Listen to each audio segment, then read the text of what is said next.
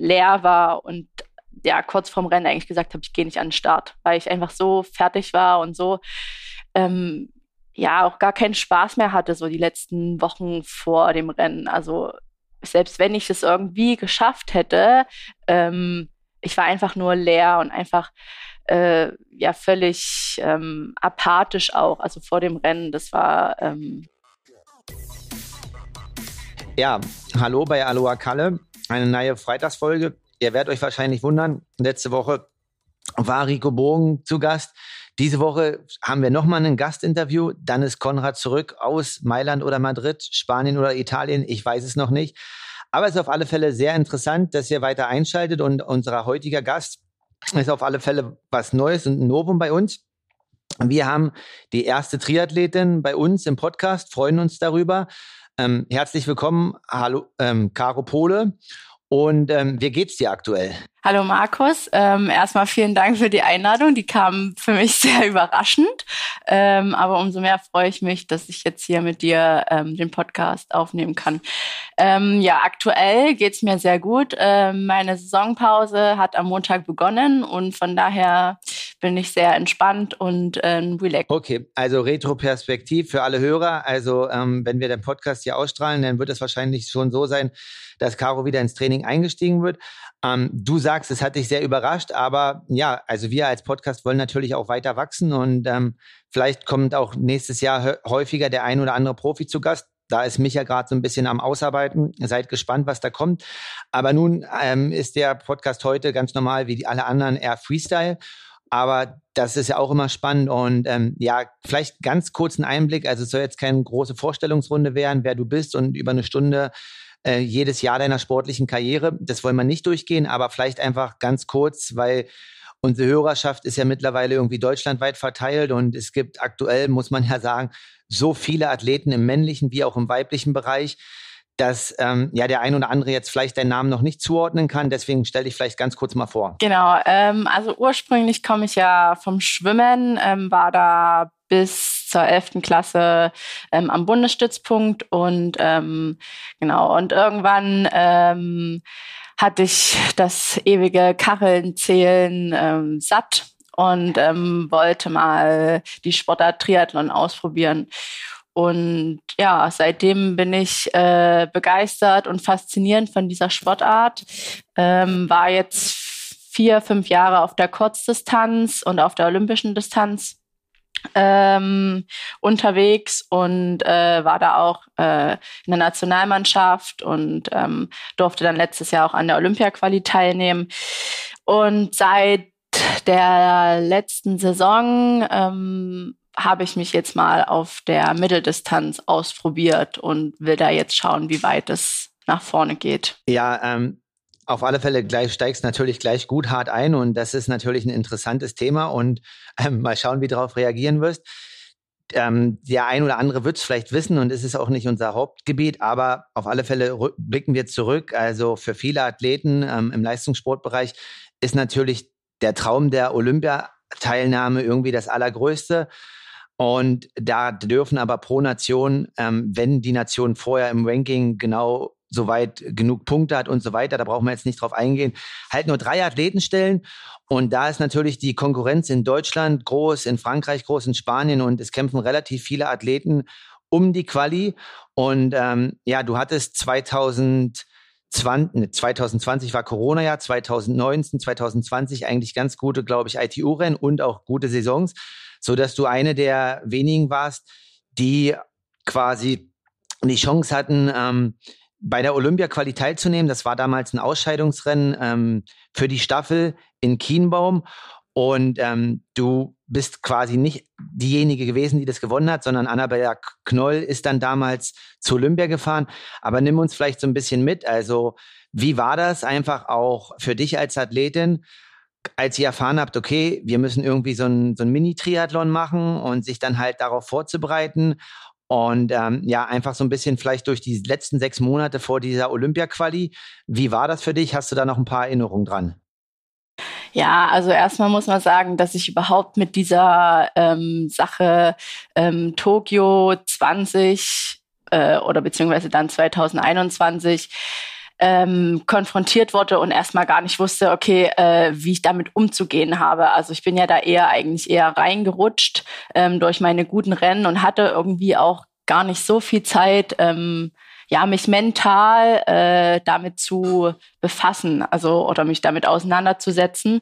Und das hat irgendwie umso mehr den Druck in mir erhöht, äh, da bestmöglichst abzuschneiden. Und ähm, ja, 2020 war ja dann so, dass sie die Olympischen Spiele abgesagt hatten. Und dann habe ich eigentlich gedacht, oh cool, ähm, noch ein Jahr mehr Zeit, das kommt mir echt gelegen, kann ich nochmal an meiner Schwäche oder an meinen Schwächen arbeiten.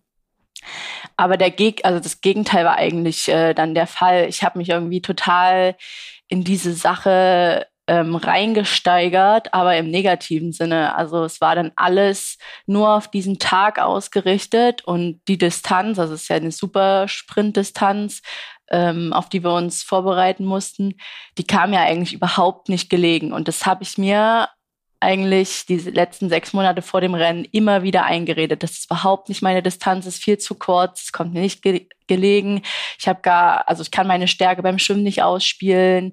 Ich bin nicht so schnell im Unterdistanzbereich und ähm, habe mich da eigentlich nur noch mehr reingesteigert und versucht irgendwie noch mehr zu trainieren und ähm, ja noch mehr an meinen Schwächen zu arbeiten, dass ich eigentlich total ja leer war und ja kurz vorm Rennen eigentlich gesagt habe, ich gehe nicht an den Start, weil ich einfach so fertig war und so ähm, ja auch gar keinen Spaß mehr hatte, so die letzten Wochen vor dem Rennen. Also selbst wenn ich es irgendwie geschafft hätte, ähm, ich war einfach nur leer und einfach äh, ja völlig ähm, apathisch auch, also vor dem Rennen. Das war ähm ah, krass, auf alle Fälle mega cool, dass du da so offen bist und da Insights ähm, mit den Hörern auch teilst.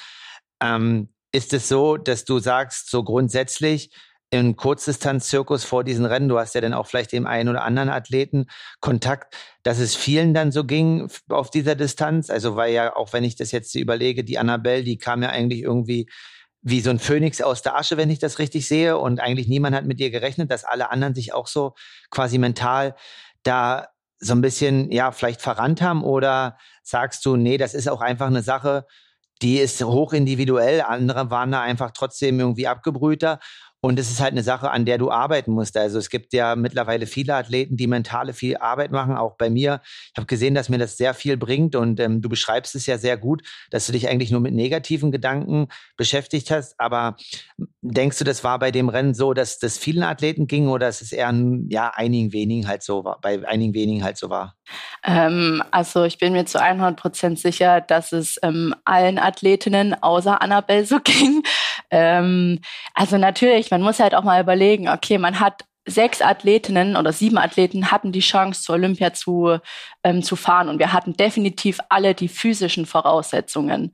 Also jeder auf seine Art und Weise hatte im Vorfeld richtig gute Rennen gehabt und ähm, hätte das Zeug gehabt, das Rennen zu gewinnen. Und aber man muss halt auch mal überlegen, es war Olympische Spiele und wir hatten einfach die Chance, äh, uns dafür zu qualifizieren.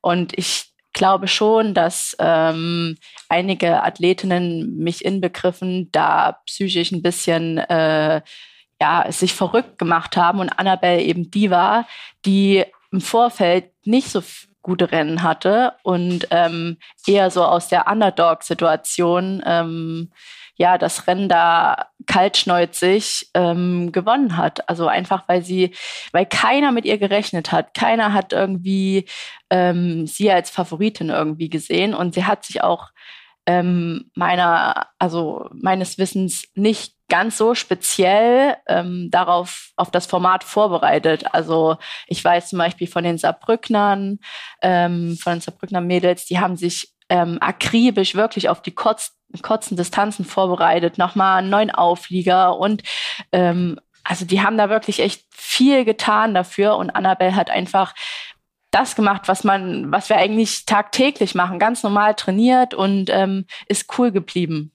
Ja, auf alle Fälle mega interessante Insights. Ähm, und du sp sprichst es schon an, under als Underdog-Situation einfach ein Rennen für sich entscheiden. Ähm, also ich hatte auch schon ein, zwei gute Rennen, wo mich niemand auf dem Schirm hat, 73 WM in Südafrika. Aber bei dir, da kommen wir später nochmal ähm, beim 73 in Dresden der erste Sieg über die Mitteldistanz, ähm, auch wenn das Rennen dies ja so ein bisschen bei uns hier im Podcast schon öfter Thema war und da einige Sachen schief gingen, aber da hatte dich vielleicht der ein oder andere auch nicht auf dem Schirm, war deine zweite Mitteldistanz und da der Sieg, aber wir gehen einfach noch mal ein bisschen zurück und chronologisch.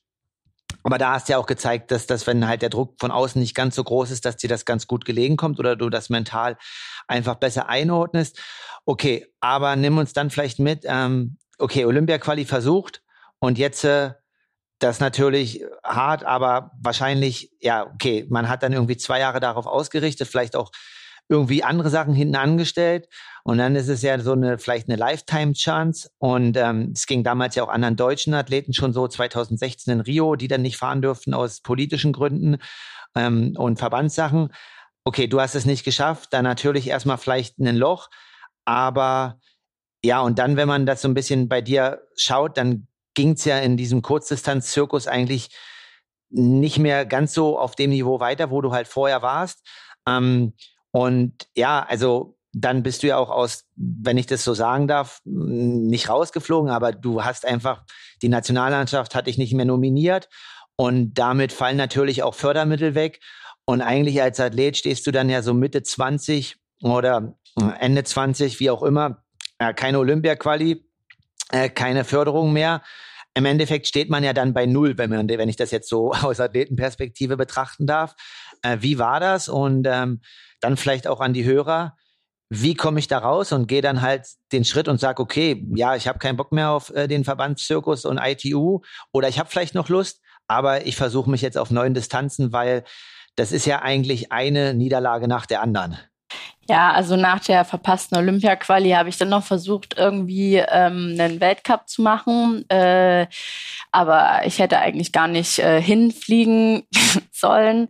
Ähm, ja, den habe ich dann nicht beendet. Äh, also ich habe schon gemerkt, äh, dass ich völlig am Ende war und irgendwie mich gefragt habe, okay, ähm, soll es das noch sein? Also ist der Leistungssport wirklich noch das, was du wirklich willst? Ähm, weil ich halt also gemerkt habe, dass ich mich, dass es mich mental als Mensch ähm, ja total verändert hat, aber im negativen Sinne. Und ich stand halt ähm, zum zweiten Mal irgendwie in meiner Karriere vor so einem Scheideweg. Also es war schon mal beim Schwimmen so, dass ich überlegt habe, okay, willst du wirklich noch Leistungssport machen? Und dann kam eben der Triathlon, der mich irgendwie wieder, ja, sage ich jetzt mal übertrieben gesagt, auf die richtige Bahn äh, gelenkt hat. Und so war das irgendwie letztes Jahr nach der verpassten Olympia-Quali. Ähm, und ich habe dann einfach äh, nochmal mit meiner Familie und meinem Trainer und ähm, meinen Freunden gesprochen. Und die haben halt alle gesagt, Caro, Leistungssport gehört zu dir. Also du, du musst nur wieder einen Weg finden, wie du aus dieser Negativspirale herauskommst. Und dann habe ich gesagt, okay, ähm, Triathlon ist eigentlich schon noch das, was ich ähm, machen will und was mich ähm, ausmacht und was mich äh, ja auch begeistert und fasziniert und jeden Tag aufstehen lässt.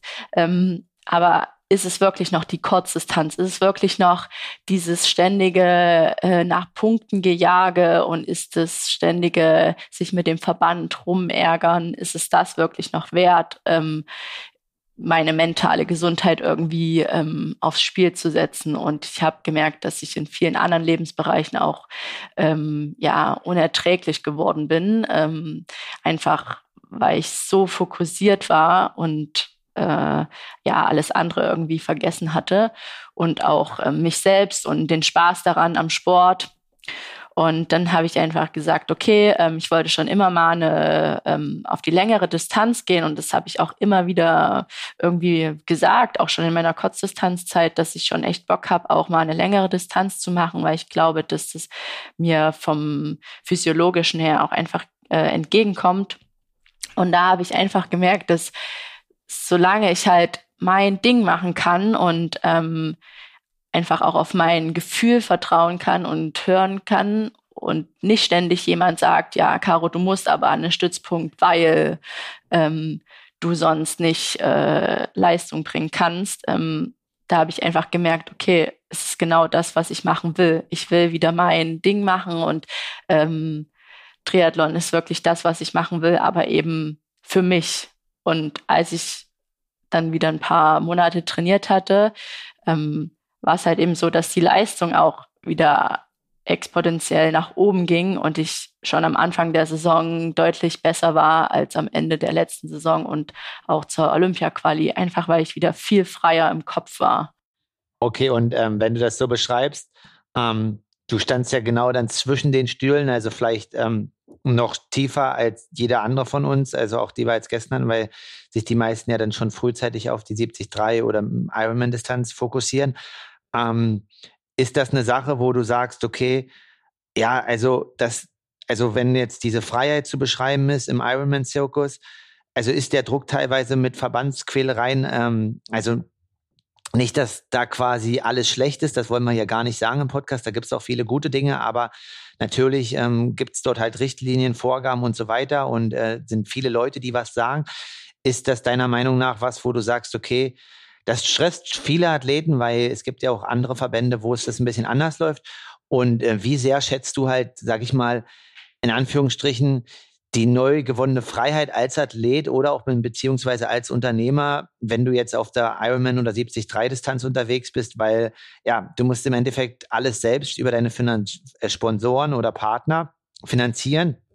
Und klar, wir wollen alle PTO-Punkte, aber am Ende ähm, geht es darum, dass man vielleicht irgendwie in ein PTO-Rennen reinkommt, aber es ist ja jetzt nicht so, dass du die Punkte brauchst, um überhaupt an der Startlinie irgendwie zu stehen. Ähm, ist das auf alle Fälle, was du sagst, okay, das, das macht Athleten freier und viel besser oder spielt das eigentlich gar keine Rolle. Aber du hast es ja eigentlich schon gesagt, aber ja, vielleicht einfach nochmal aus deiner abschließenden Sicht, ist das eine für dich unabdingbare Freiheit als Athlet?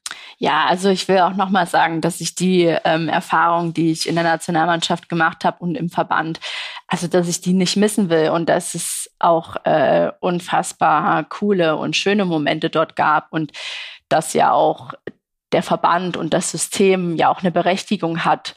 Ähm, nur in meinen Augen ähm, ist es halt an der Zeit, die Strukturen ein bisschen aufzulockern oder zu überarbeiten, weil sie einfach, ja, weil der Triathlon hat sich verändert ähm, und ähm, ich bin der Meinung, dass halt auch der, das System sich ähm, ein bisschen anpassen muss, um auch Athleten, die ähm, Potenzial haben, äh, ja, zu unterstützen oder ähm, ja ein bisschen mehr Freiheit ihnen auch zu geben. Ähm, da gibt's ja auch noch ganz ähm, viele Beispiele dafür, die sich ähm, im System irgendwie nicht anpassen wollten, konnten, durften vielleicht auch und ähm, die jetzt total durch die Decke gehen. Und ich denke, dass da ähm, noch viel Potenzial ist, aber dass der Verband natürlich seine Berechtigung hat und dass ich die Erfahrung, die ich da gemacht hat, auch ähm, ja sehr zu schätzen weiß und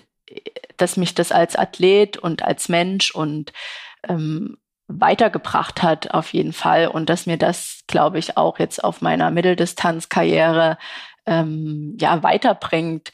Ähm, auch äh, trainingstechnisch ähm, kann ich natürlich ganz andere ähm, ja, Sachen machen, weil ich halt eben auch das Kurzdistanztraining hinter mir habe. Und ich denke, dass da auch viele Athleten ihr Potenzial vielleicht auch verschenken, weil sie halt zu früh auf die Mitteldistanz gegangen sind. Ähm, jetzt zu deiner Frage. Also ich denke schon, ähm, dass durch die gewonnene Freiheit, ähm, die man halt eben hat, äh, als Athlet selber sich die Wettkämpfe raussuchen, nicht jedes Wochenende zu irgendeinem Weltcup tingeln, ähm, dann sein Geld natürlich auch oder sein, ja, seine Finanzen selber verwalten, dass das einem Athleten ein Stück weit mehr Verantwortung auch übergibt und ähm, auch sensibilisieren für, okay, was, was muss ich tun, um äh, wie viel Geld äh, auf, am Ende des Jahres auf dem Konto zu haben oder wie muss ich das verwalten. Und das wurde einem eben durch den Verband halt irgendwie auch abgenommen, durch das, durch das Athletenbudget.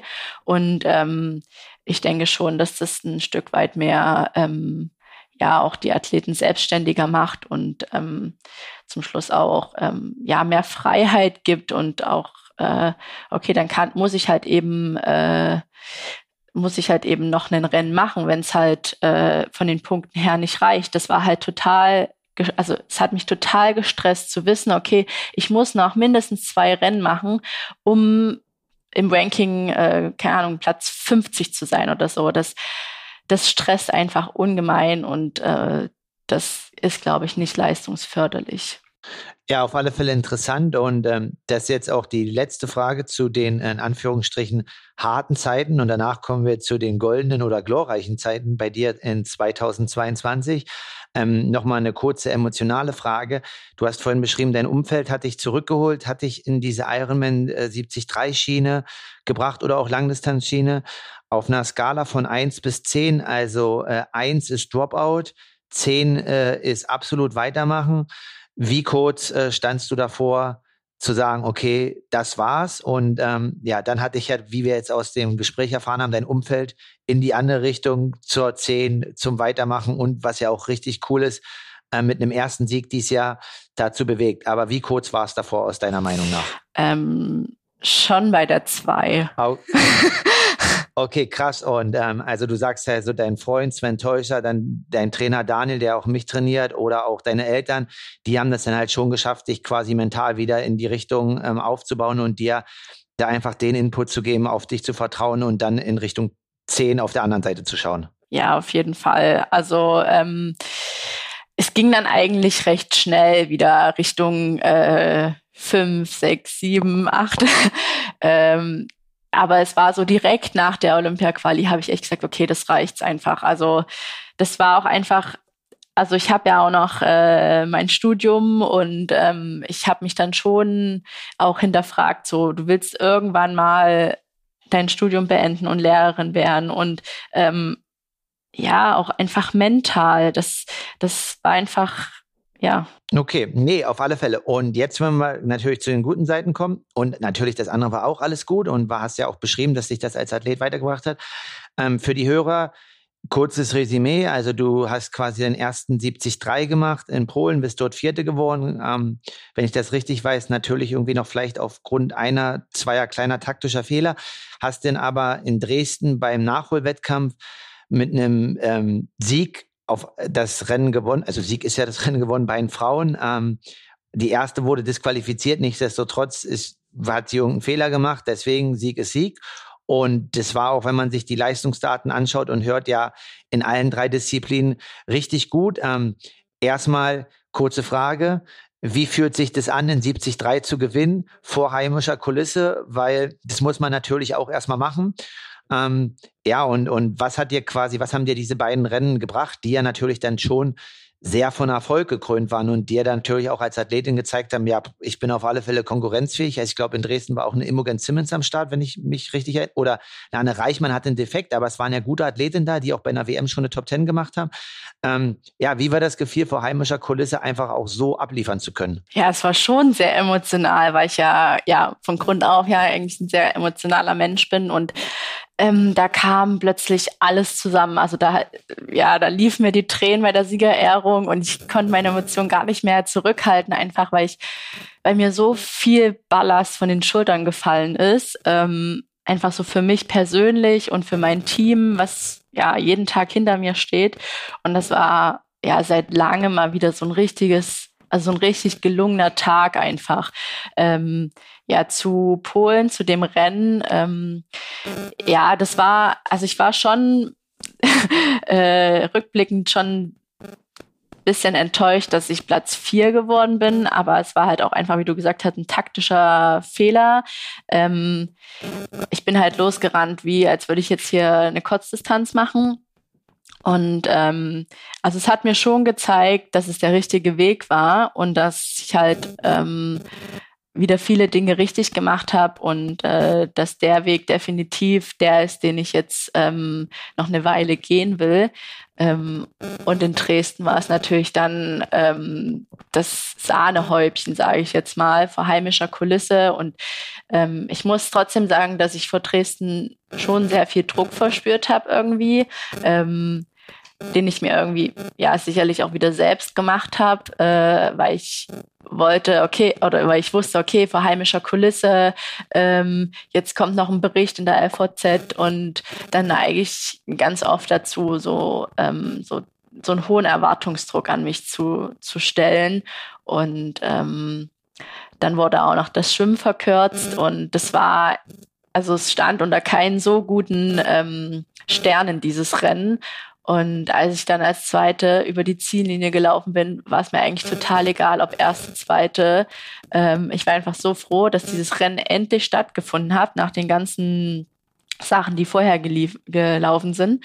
Ähm, und ähm, dass es natürlich dann noch äh, ja, der Erste geworden ist, war natürlich äh, ja phänomenal. Aber noch schöner wäre es natürlich gewesen, ähm, wenn Kylie und ich also wenn wir beide sozusagen die, das Ticket für die WM geholt hätten. Also ich kenne sie schon sehr lange und ich bin auch mit ihrem Team gestartet und ja, von daher war ich auch schon also ein bisschen traurig, dass sie ähm, disqualifiziert wurde, aber ähm, war ja zu meinem Gunsten dann auch.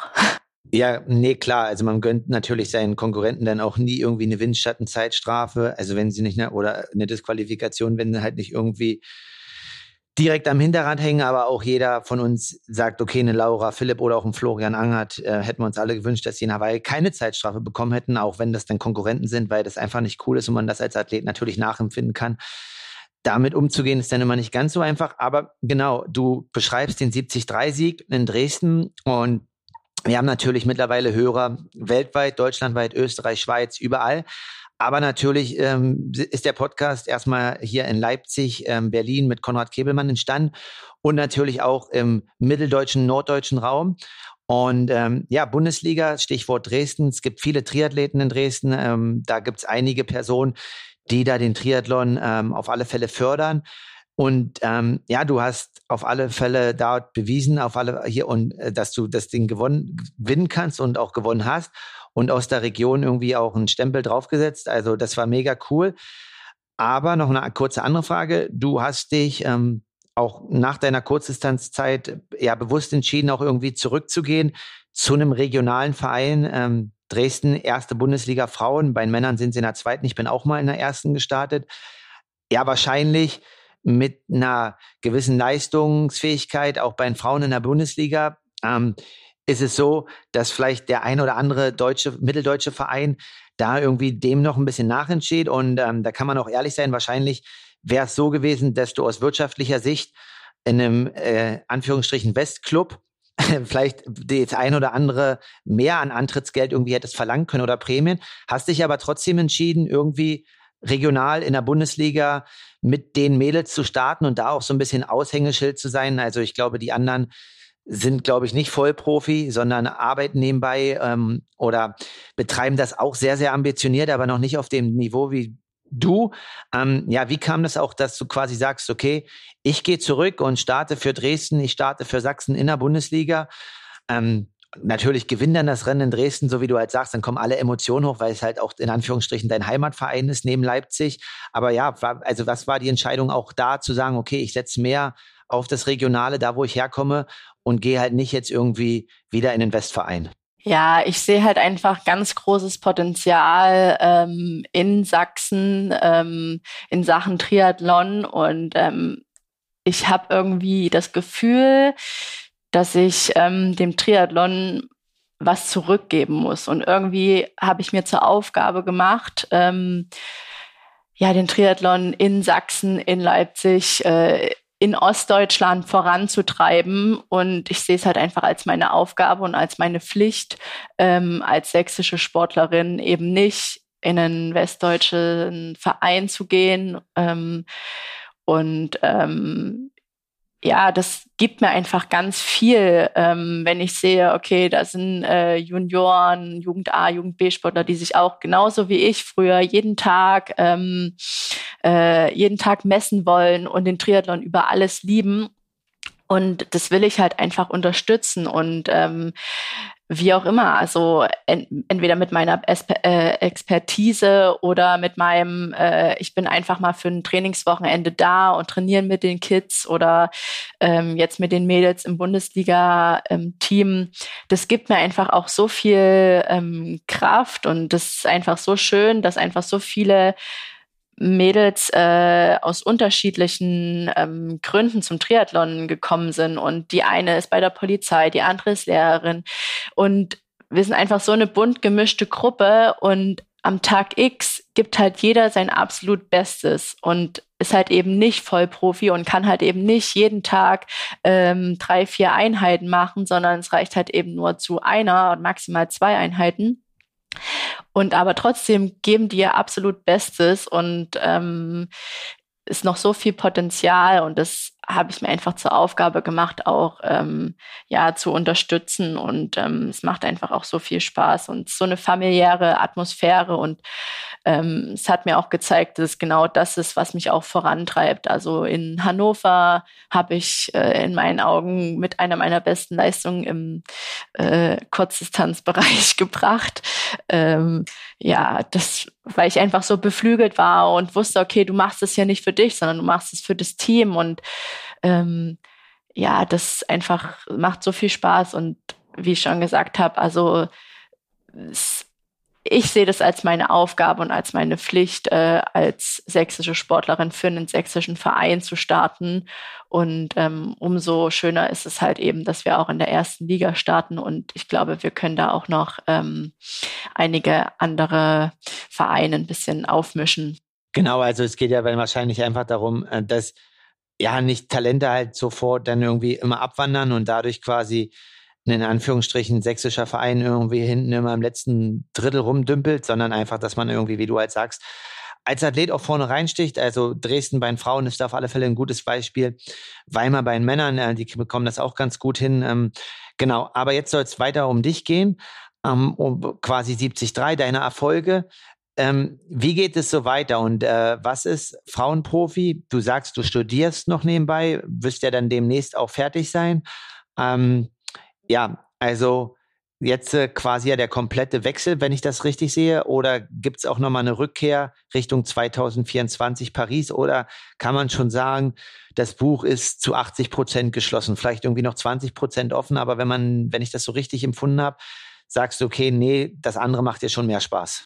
Ja, das ist so ein bisschen äh, tagesformabhängig, sage ich jetzt mal. Also es gibt Momente, ähm, wenn irgendwie ein Weltcup ist, den ich auch schon mal bestritten habe, dann kommt schon so ein bisschen Wehmut auch äh, noch äh, hoch. Ähm, ich habe das Gefühl, dass ich noch nicht zu 100 Prozent damit abgeschlossen habe und ähm, ich nicht weiß, äh, wie die nächsten zwei Jahre aussehen werden, aber ich weiß, dass mir die Mitteldistanzrennen und das Mitteldistanztraining unfassbar viel Spaß machen und ich da großes Potenzial auch ähm, sehe. Ähm, aber ich bin halt immer eigentlich gut damit gefahren, wenn ich ähm, mich nicht zu sehr auf eine Sache fokussiert habe. Ähm, und ja, wer weiß, vielleicht mache ich Anfang des nächsten Jahres mal ein Kurzdistanzrennen, olympisches Rennen. Ähm, und dann werde ich sehen, äh, ja, wie ich da abschneide.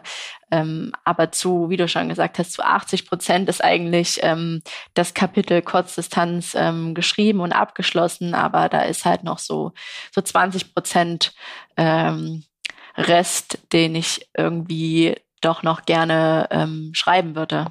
Ja, auf alle Fälle heißt es ja nicht, dass es das nicht geht. Also nur Lucy Charles hat sich ja auch quasi, um dann auf dem 73 richtig gut abzugehen und Weltmeisterin zu werden, hat sie sich ja auch nochmal in eine World Series Rennen an den Start gestellt, um da einfach auch nochmal an der Geschwindigkeit zu arbeiten, so wie du sagst. Ähm, das ist nicht abgeschlossen und man kann da auch immer wieder zurückkommen. Und ähm, ja, wir haben ja auch gesehen, mit 38 Elliot Ketchobit ist auch noch ein Weltrekord wieder neu gelaufen in Berlin. Also das Alter spielt dort keine Rolle. Ähm, aber du sprichst es natürlich an, du bist nicht mehr drin im Verband, du machst alles selbstständig, ähm, vermarktest dich selber, stellst dich selber auf, aber vielleicht ist das natürlich auch eine Chance, dort zurückzukommen.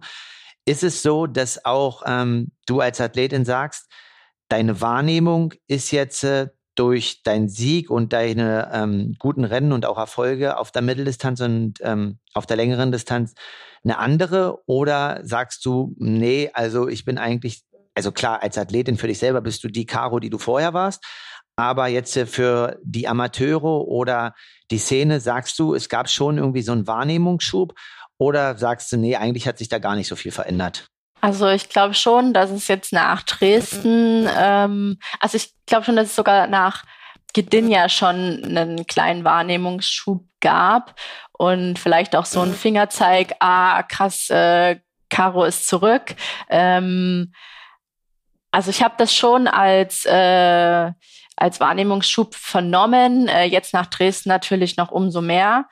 Und ähm, aber ja, ich bin da eigentlich jemand, der das gar nicht so beobachtet. Also ähm, weil mich das auch gar nicht so sehr ähm, interessiert. Aber jetzt zum Beispiel auf Mallorca war es dann schon so, dass die eine oder andere Profiathletin natürlich äh, geschaut hat äh, und mit mir gequatscht hat und gefragt hat, wie es mir geht und ähm, was mit meinem Rad ist und äh, dann vorm Rennen nochmal ähm, sich erkundigt hat. Also ähm, es gab da schon auch einen Perspektivwechsel, denke ich, ähm, in Sachen, okay, wer ist eigentlich die Caro Pole? Und ähm, okay, ja, sie kommt von der Kurzdistanz und äh, jetzt macht sie Mitteldistanz, cool. Also es gab da schon so ein, ja, eine Wahrnehmungsveränderung. Aber ich denke, äh, ja, das das interessiert mich jetzt eigentlich jetzt nicht so großartig, weil ich genau mein Ding mache wie vorher auch. Okay, nee, auf alle Fälle. Es ist ja so, dass man sagen muss, es gibt relativ viele Kurzdistanzathleten, die gut sind und nicht jedem gelingt auch der Sprung auf die Mitteldistanz. Aber klar, dass die Wahrnehmung in der Öffentlichkeit ist der Ironman oder die Ironman 73-Distanz.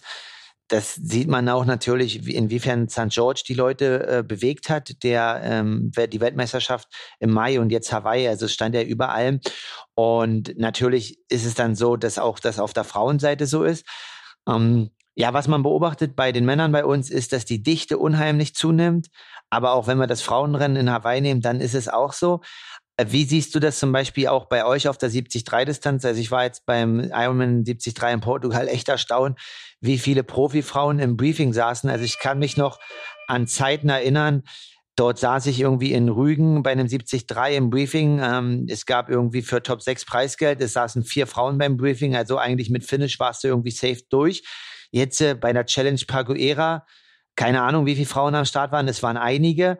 Ähm, ja, also wie ist dort der, die Zunahme der Dichte bei den Frauen und ähm, was denkst du, warum die Starterfelder so groß werden auch? Ja, also das Gleiche, was bei Männern ist, äh, kann man natürlich auch bei den Frauen beobachten. Ähm, also die Dichte ist extrem hoch geworden, weil eben auch viele Kurzdistanz-Mädels, ähm, wie ich es war oder bin, ähm, sich auf die Mitteldistanz wagen und sagen, hey, warum probiere ich das nicht einfach mal? Ähm, äh, und die Dichte natürlich auch zugenommen hat, was man jetzt auch in äh, bei der Challenge ähm, Paguera gesehen hat. Das reichen halt eben keine 80 Prozent mehr, ähm, um da vorne mitzuspielen, sondern man muss schon auch äh, bei 100 Prozent sein, um da ähm, ja, um da ein Wörtchen mitzureden. Ähm, das liegt meiner Meinung nach aber auch äh, einfach, was du vorhin schon gesagt hattest, an der Wahrnehmung und äh, äh, ja, an der Außendarstellung, wie, wie nehme ich 70.3 und Ironman auf. Also die ist natürlich viel höher in meinen Augen als jetzt die Kurzdistanz. Also klar, jeder guckt sich Olympia an, aber äh, jeder schaut jetzt nicht gerade einen Weltcup in Karlsbad oder in auf Sardinien. Also das schaut sich jetzt niemand an, aber da, aber eine WM in der St. in St. George oder ähm, da schauen schon ein paar Leute zu und ich denke eben, dass dass viele Athleten auch ähm, wissen, dass sie sich eben durch die längeren Distanzen besser vermarkten können. Ähm, ja, dass dadurch eben auch die Dichte zugenommen hat. Okay, in Richtung Vermarktung. Also sagst du auch bei dir, ähm, ist es jetzt theoretisch ist immer eine Aufgabe und das muss man auch gut machen, aber ist quasi schon ja in der Hinsicht ein bisschen einfacher geworden, weil natürlich auch einen Sieg in der Tasche hast. Das zieht natürlich ähm, als ja, sage ich mal jetzt ein achter Platz beim Weltcup, der wahrscheinlich sportlich ähnlich einzuordnen ist. Ja, ja, auf jeden Fall. Ähm, für mich ist es aber immer noch schwierig, ähm, meinen Sieg in Dresden irgendwie äh, gut zu verkaufen, weil ich äh, sage, okay, ähm, ja, es war eine sehr gute Leistung, aber ähm, ja, es ist eben trotzdem noch sehr weit weg von der absoluten Weltspitze und das ist eben mein Anspruch. Und äh, ja, ich bin da immer sehr vorsichtig ähm, in Sachen, okay, äh, ich vermarkte. Ich glaube, das ist so eine Sache, ähm, ja, das ist einfach kulturell so ein bisschen geprägt, dass ähm, ja irgendwie teilweise Athleten sagen, ähm, also es gibt halt zwei Typen wahrscheinlich, ne? Die einen sagen, ich muss erstmal was auf der Habenseite haben, bevor ich irgendwie hingehe. Und äh, die sind dann auch noch mit einem Sieg, sagen sie, okay, nee, aber das ist jetzt irgendwie noch keine Top 10 bei einer WM. Und die anderen sagen halt, okay, um überhaupt eine Top 10 bei einer WM zu haben, ist das meine Vision. Und vermarkten sich halt auf der Ebene. Auf alle Fälle ist das ja irgendwie mental eine Aufgabe, die man halt hinkriegen muss. Und klar, da muss man reinwachsen als Athlet, so wie du beschreibst. Und das ist halt nicht jedem ähm, gleich so gegeben. Aber ja, also ich denke, du bist da ja auf einem sehr guten Weg, hast gute, starke Partner an deiner Seite, die dir erstmal den Weg so ebnen und du den halt gehen kannst. Ähm, ja, nimm uns vielleicht so ein bisschen nochmal mit ins nächste Jahr. Also du bist die Glückliche, ähm, hast eine WM-Quali in Lati. Also da wirst du wahrscheinlich starten im August, so wie ich aus, davon ausgehe. Ähm, was sind so ein bisschen jetzt Rennen, wo wir dich vielleicht sehen können, wo du starten wirst? Und ähm, ja, jetzt im Training, du hast eine lange Zeit, dich vorzubereiten. Was sind so Stellschrauben, die nächstes Jahr besser laufen wollen, wo ihr ordentlich dran feilen wollt, um dann vielleicht nochmal eine Schippe draufzulegen? Ja, also das nimmt mir natürlich oder uns auch sehr viel Druck und auch sehr viel Last von den Schultern, jetzt schon so früh ähm, den WM-Slot zu haben. Äh, also ich habe jetzt fast ein Dreivierteljahr, ja, über ein halbes Jahr Zeit, mich vorzubereiten und wirklich den Fokus darauf zu setzen und alle anderen Rennen wären Vorbereitungsrennen wären. Das nimmt natürlich äh, ja viel viel Last und ähm, gibt uns viel Zeit und viele Möglichkeiten auch äh, was auszuprobieren und ähm, ja, viel Zeit und Ruhe für das Training zu haben und für für einen ordentlichen Aufbau. Deswegen hatte ich mich jetzt auch dagegen entschieden, noch einen Rennen zu machen, äh, sondern jetzt schon in die Saisonpause zu gehen und dann lieber ähm, früh im Jahr einzusteigen, ähm, ich hatte ja geliebäugelt, jetzt noch einen Challenge-Slot zu bekommen und in Samorin zu starten. Ähm, muss man jetzt schauen, ob im März, April, ähm, ob ich da bei der Challenge Gran Canaria starte oder noch ein bisschen länger warte und dann ähm, beim 73 in Kraichgau starte, weil ich bin schon der Meinung, dass deutsche Athleten auch bei deutschen Rennen starten sollten, um eben auch den Triathlonsport in Deutschland ähm, voranzutreiben. Ähm, das wäre eine Option. Ähm, wenn das natürlich mit dem Challenge-Slot klappt, dann ähm, in Samorin gerne starten würde. Äh, ansonsten ähm, natürlich das Heimrennen in Dresden, wenn es stattfinden sollte, was ich natürlich hoffe. Und ja, weiter haben wir jetzt gar nicht äh, geplant. Äh, aber ich würde dann auch gerne noch äh, gerne ein kurzes Kurzdistanzrennen machen, was ich schon erwähnt hatte. Und ansonsten ähm, denke ich, dass ich dieses Jahr schon einen guten Schritt gemacht habe in Sachen Verpflegung ähm, während des Rennens. Äh, das hat schon gut funktioniert, aber da ist natürlich auch noch viel Luft nach oben. Und ansonsten ähm, würde ich natürlich sehr gerne wieder an meiner, ja, doch noch Laufschwäche arbeiten. Es war jetzt eben so, dass ich in Gdynia bis Kilometer 14 gekommen bin und dann war mein Akku völlig leer. Und jetzt in Dresden äh, bin ich bis ja, knapp Kilometer 18 gekommen. Also es wäre schon schön, mal äh, volle 21 Kilometer ohne irgendwelche Wehwehchen durchzubringen. Von daher, ähm, ja, denke ich, dass wir ja in allen drei Disziplinen, selbst im Schwimmen, ist da noch Potenzial nach oben, auch wenn das natürlich meine, meine Stärke ist. Aber äh, dennoch äh, kann, konnte ich da jetzt bei der Challenge äh, nicht mit den absolut äh, besten ähm, Peresala und äh, Vanilla Language mithalten und habe da 20 Sekunden ähm, kassiert, was mich natürlich ein bisschen gewurmt hat. Von daher würde ich auch gerne nochmal wieder einen kleinen Schwimmblock machen.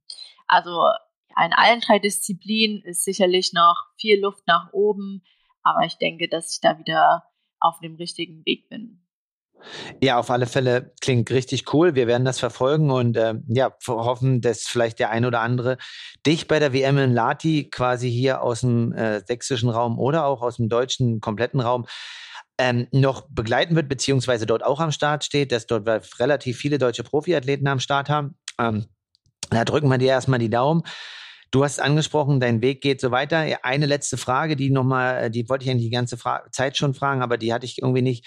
Ähm, du sprichst es an, dass jetzt auch nochmal eine lange Vorbereitung für das Rennen, aber es war ja so, dass du vorhin auch angesprochen hast, dass es manchmal dazu kommt, okay, das Ganze irgendwie mental einzuordnen und ähm, dass du da mit vielen Leuten oder auch mit wenigen drüber redest, das will ich dich gleich fragen.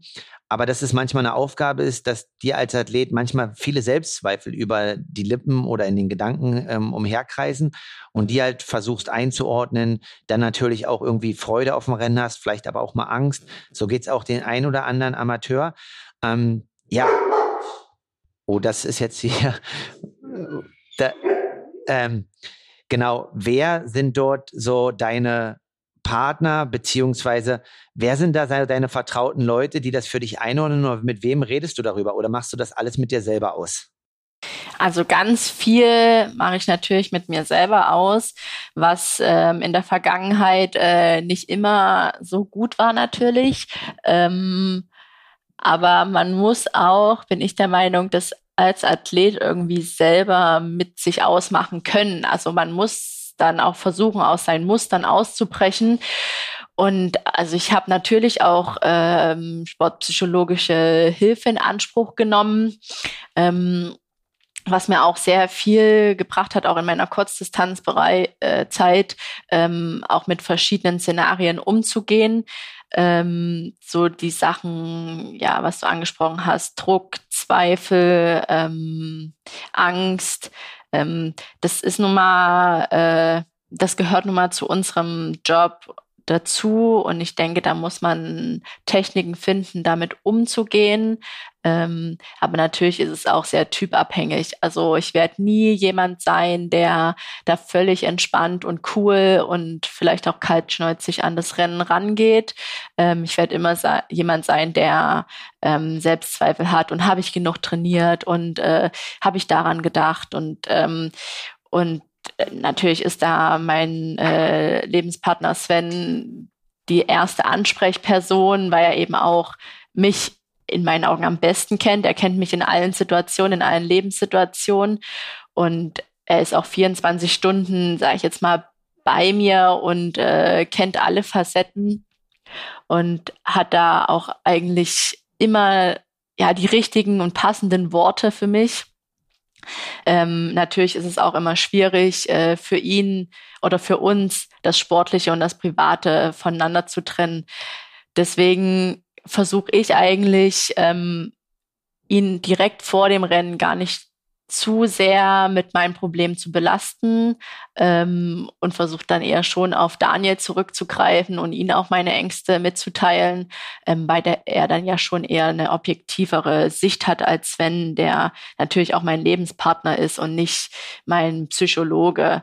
Und ähm, ja, dann und in dritter Instanz natürlich auch meine Eltern und ähm, meine Freunde, die mir natürlich auch Druck nehmen und sagen, Caro, du bist der Mensch auch, also wir mögen dich auch ohne Leistungssport und es ist uns doch völlig egal, ob, ähm, ob du erste, zweite, dritte oder letzte wirst und das musste ich auch mit den Jahren äh, lernen, das zu akzeptieren, dass es auch okay ist und dass mich, dass mich meine Liebsten auch lieben und mögen, auch ohne einen Sieg. Ja, also mega krass und cool, dass du ähm, da so eine Insights teilst, was bei, was bei dir als Athletin im Kopf vorgeht oder das mag auch dem einen oder anderen Mann so gehen und es wird halt wenig drüber gesprochen, aber klar, das sind halt Sachen, die halt im Profitum sind und ähm, ich bin mir ziemlich sicher, dass auch äh, einige Athleten, die schon in Hawaii auf den Top 3 oder sogar ganz oben auf dem Podium standen, aus Hören sagen, viel mit einem äh, Psychologen oder auch Mentaltrainern zusammenarbeiten. Ähm, ist ja auch mittlerweile nicht mehr schlimm, darüber öffentlich zu reden. Das war ja früher so ein bisschen ähm, Tabuthema. Aber klar, also ich finde es gut, dass du das jetzt offen ansprichst und ist natürlich für unsere Hörer auch interessant. Genau. Und ja, dass dein Umfeld da dementsprechend halt so stark ist, dass du da jetzt äh, in die richtige Richtung gehst und da für dich da quasi alles aufgebaut hast, gesettet hast, so dass 2023 ein Erfolg ist. Ähm, Genau, letzte Frage noch. Ähm, der Podcast heißt ja Aloha Kalle und äh, Aloha verbinden wir natürlich immer langfristig mit einer Hawaii-Quali.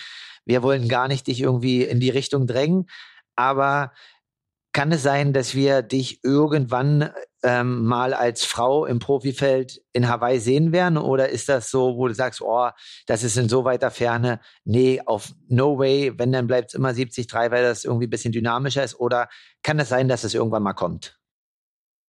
Ja, also ich würde äh, jetzt lügen, wenn ich sage, dass ich, also dass das kein langfristiges Ziel ist. Also definitiv hat mich jetzt auch wieder dieses Jahr Hawaii total gecatcht und äh, ich fand es total faszinierend.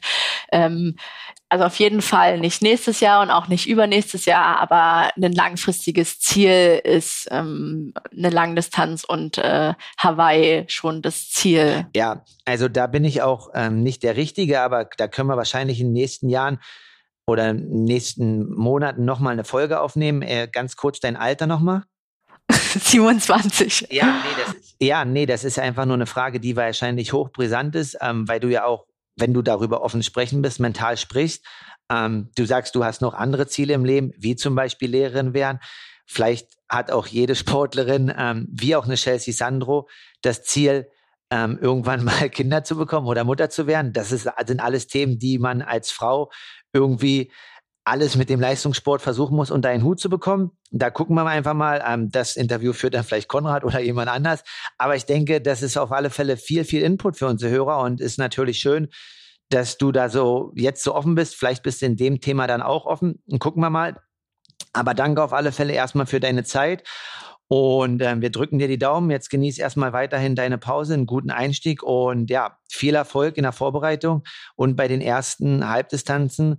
Und dann natürlich ähm, hoffentlich in Lati eine Top-10-Platzierung bei einer WM. Das wäre natürlich mir richtig geil. Ja, vielen Dank, Kalle, für die Einladung nochmal und ähm, dir auch viel Erfolg für die restlichen Rennen deiner Saison. In dem Sinne, Aloha und bis bald.